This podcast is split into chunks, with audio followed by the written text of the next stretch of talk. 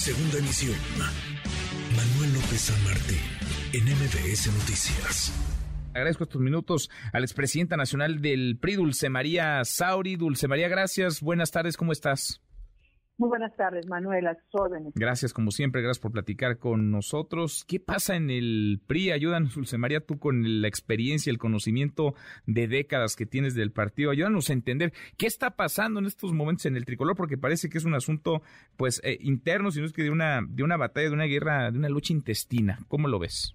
A ver, yo creo que hay varias cuestiones que vale la pena separar para comentar rápidamente. La primera cuestión es el tema de la seguridad, porque acaba de haber una reforma legal que hace prácticamente militar a la Guardia Nacional, al que la Constitución señala su carácter civil. Esta fue eh, votada en contra por parte de los partidos que están en la coalición electoral eh, y en la coalición legislativa y también por parte de Movimiento Ciudadano. Bueno, ya se ha hablado bastante de, que es inconstitucional pasar funciones de una organización de carácter civil como es la Guardia Nacional a las Fuerzas Armadas Permanentes, específicamente a la Secretaría de la Defensa Nacional. Sin embargo, ahora, por decirlo sorpresivamente, surge una iniciativa de reforma constitucional para el quinto transitorio del decreto que creó la Guardia Nacional. Aquí ha habido confusión en el debate, porque ya la Guardia Nacional está creada, la Guardia Nacional cuando termine este sexenio continuará y el próximo sexenio, si no hay una reforma constitucional que la elimine o la transforme, continuará. Lo que trata esta reforma sorpresiva por parte del grupo parlamentario del PRI y es sobre las Fuerzas Armadas Permanentes, es decir, la actuación del Ejército, la Marina y la Fuerza Aérea en funciones de seguridad pública. Cuando se discutió la creación de la Guardia Nacional, se estableció con mucha claridad que durante cinco años, los primeros cinco años de esta institución, podían participar las Fuerzas Armadas Permanentes apoyando las labores de seguridad eh, pública mientras, vamos a decir, se desarrollaba o se fortalecía la institución naciente de la Guardia Nacional. Pero el 26 de marzo de 2024, el Ejército, la Marina y la Fuerza Aérea ya cesarían en sus funciones de apoyo a la seguridad eh, pública.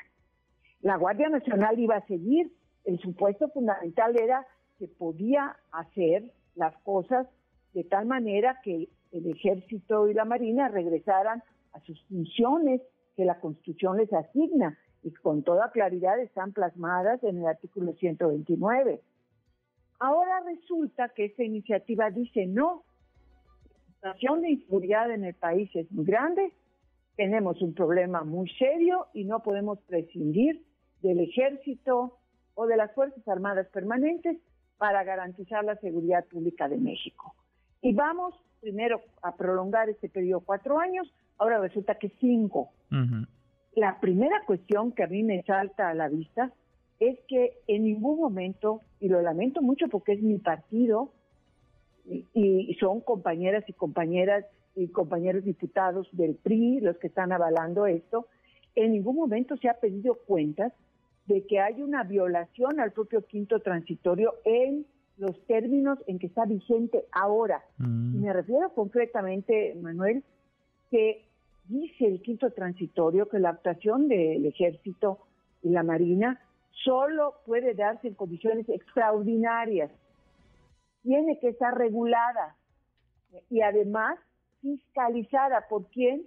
Pues por las autoridades civiles y subordinada a quién? Al mando civil que tiene la responsabilidad de la Guardia Nacional y además es complementaria.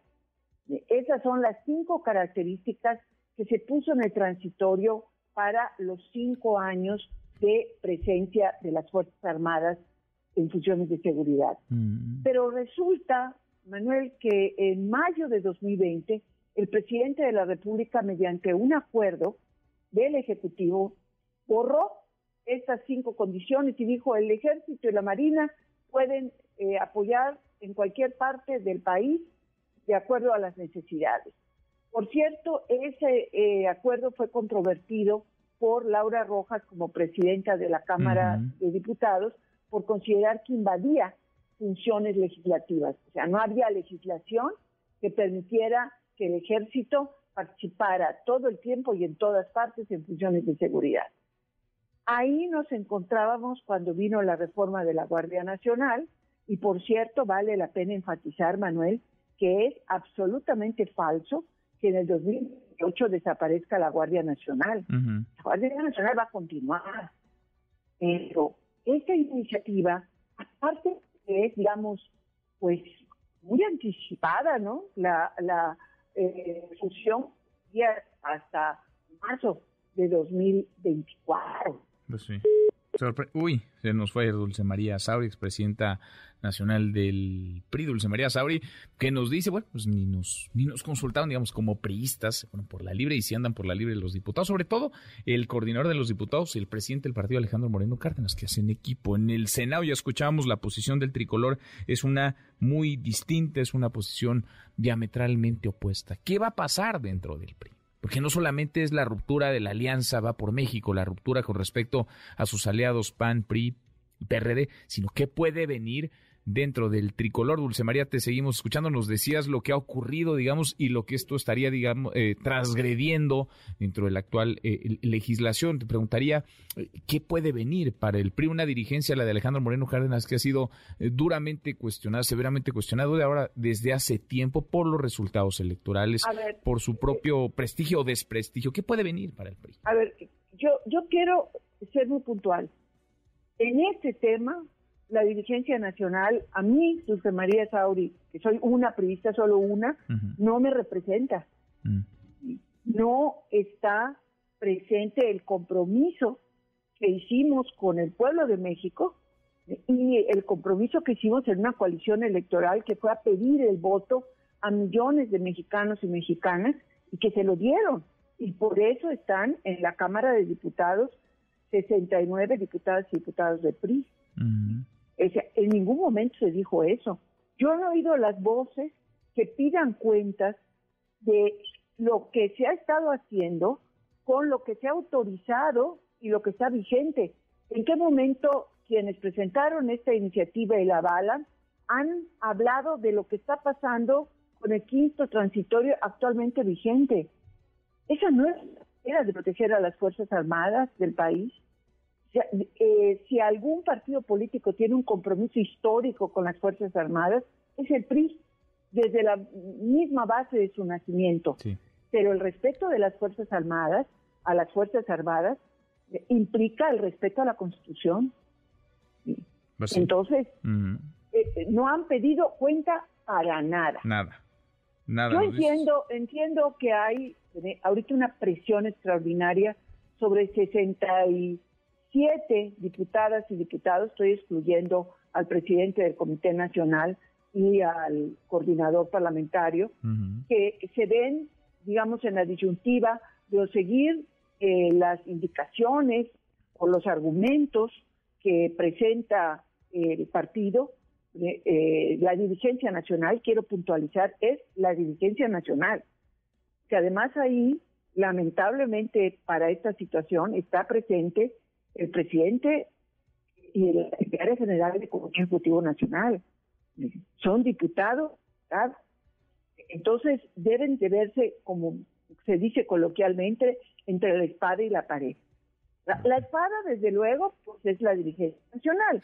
Si tú llegas a votar en contra de esta reforma, olvídate de nosotros. Te quitamos las comisiones, te quitamos los apoyos, te quitamos cualquier posibilidad de ser considerado o considerada para la reelección consecutiva, que se va a dar en 2024. Pero la pared, la pared es del pueblo de México. La, solidez institucional, la lucha que durante más de 100 años hemos dado como pueblo, como sociedad, para que haya una clara, clara y respetuosa división entre el gobierno civil y las Fuerzas Armadas permanentes que actúan bajo el gobierno civil. Eso es lo que está en sí. forma. No es simplemente un accidente para librar de esta eh, sección instructora o de cualquier otro tipo que pudiera tener presidente del Comité Ejecutivo Nacional. Es una decisión complicada, difícil y con efectos muy graves para el futuro del país. ¿Qué, sigue para, para Lito? Ustedes ya le han pedido como exdirigentes de partido, Dulce María, reconsiderar su permanencia, pero él ha dicho una y otra vez que no se va, que hasta mediados del próximo año, cuando concluiría su, su periodo. ¿Qué sigue o qué no va a seguir? ¿Se va a quedar? ¿No se va a quedar? ¿Cómo lo ves? Pues mira, yo eh, lo he dicho y lo, y lo sigo sosteniendo. Eh, no hay, desde el punto de vista legal y desde mi perspectiva, ningún elemento que permita desplazar al presidente del Comité Ejecutivo Nacional de su cargo antes del 19 de agosto de 2023. Ahora, hay una responsabilidad política enorme, una, porque esta situación puede conducir al PRI a una debacle electoral. Y ahí entra el otro tema, el tema de la coalición electoral, significativamente en 2023 para el Estado de México y Coahuila la actitud de la dirigencia nacional eh, está poniendo en riesgo la posibilidad de la coalición.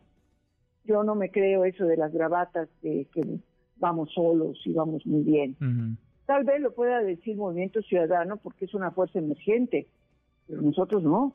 Somos nosotros somos una fuerza que está en declinación en todo el país. Entonces, esto eh, y algunas encuestas que surgen de intención de voto no para 2023, porque afortunadamente en el Estado de México y en Coahuila eh, la coalición es enormemente competitiva, la coalición. Eh, pero para 2024, hoy veía una de una empresa eh, que hace encuestas masivas, en el estado de Puebla, no le da ni el 6% de interés, intención de voto al PRI. No, no. Oye, y si te asomas para Quintana Roo, sí, de mi estado, eh, donde el PRI eh, eh, fue gobierno y fue mayoría hasta 2018, donde fue el único estado donde el PRI ganó de mayoría el Senado, de ese estado la encuesta misma no da ni el 9% de intención de voto al PRI. Sí, se ha diluido. En, muchas partes, en Quintana Roo, 3% en la última elección de, gobernador. Que solamente porque coincidió con la elección estatal de diputados, no perdimos el registro por primera vez en la historia del PRI. Y esto que está pasando en la dirigencia nacional no ayuda en absoluto pues a que el PRI pueda reconstruirse. Pues no esa, esa intervención de decir es que nosotros estamos con el pueblo y con la y con el problema de violencia e inseguridad, bueno, si es eso, y de cuentas de lo que ha estado pasando ahora. Pues y de cuentas. Pues ¿Qué, qué, pues qué, qué, Qué retador lo que viene, Dulce María, para el PRI. Bueno, la dirigencia, ya lo hemos platicado en otros momentos, la dirigencia está entre señalamientos, acusaciones, denuncias, ahora un proceso de desafuero que hay en contra de Alejandro Moreno Cárdenas y pues esta determinación de definir si se quedan o no con la alianza, cumplen o no cumplen con la palabra empeñada, además de los malos resultados que acarrean el PRI va a cerrar 2022 gobernando únicamente en tres estados, Coahuila, Estámico que se juega en el próximo año y Durango porque llevaron candidato como alianza llevar un candidato priista. Te agradezco como siempre, gracias por platicar con nosotros. Hasta luego, Manuel, muy buenas tardes. Muy buenas tardes, Dulce María Sauri. Noticias.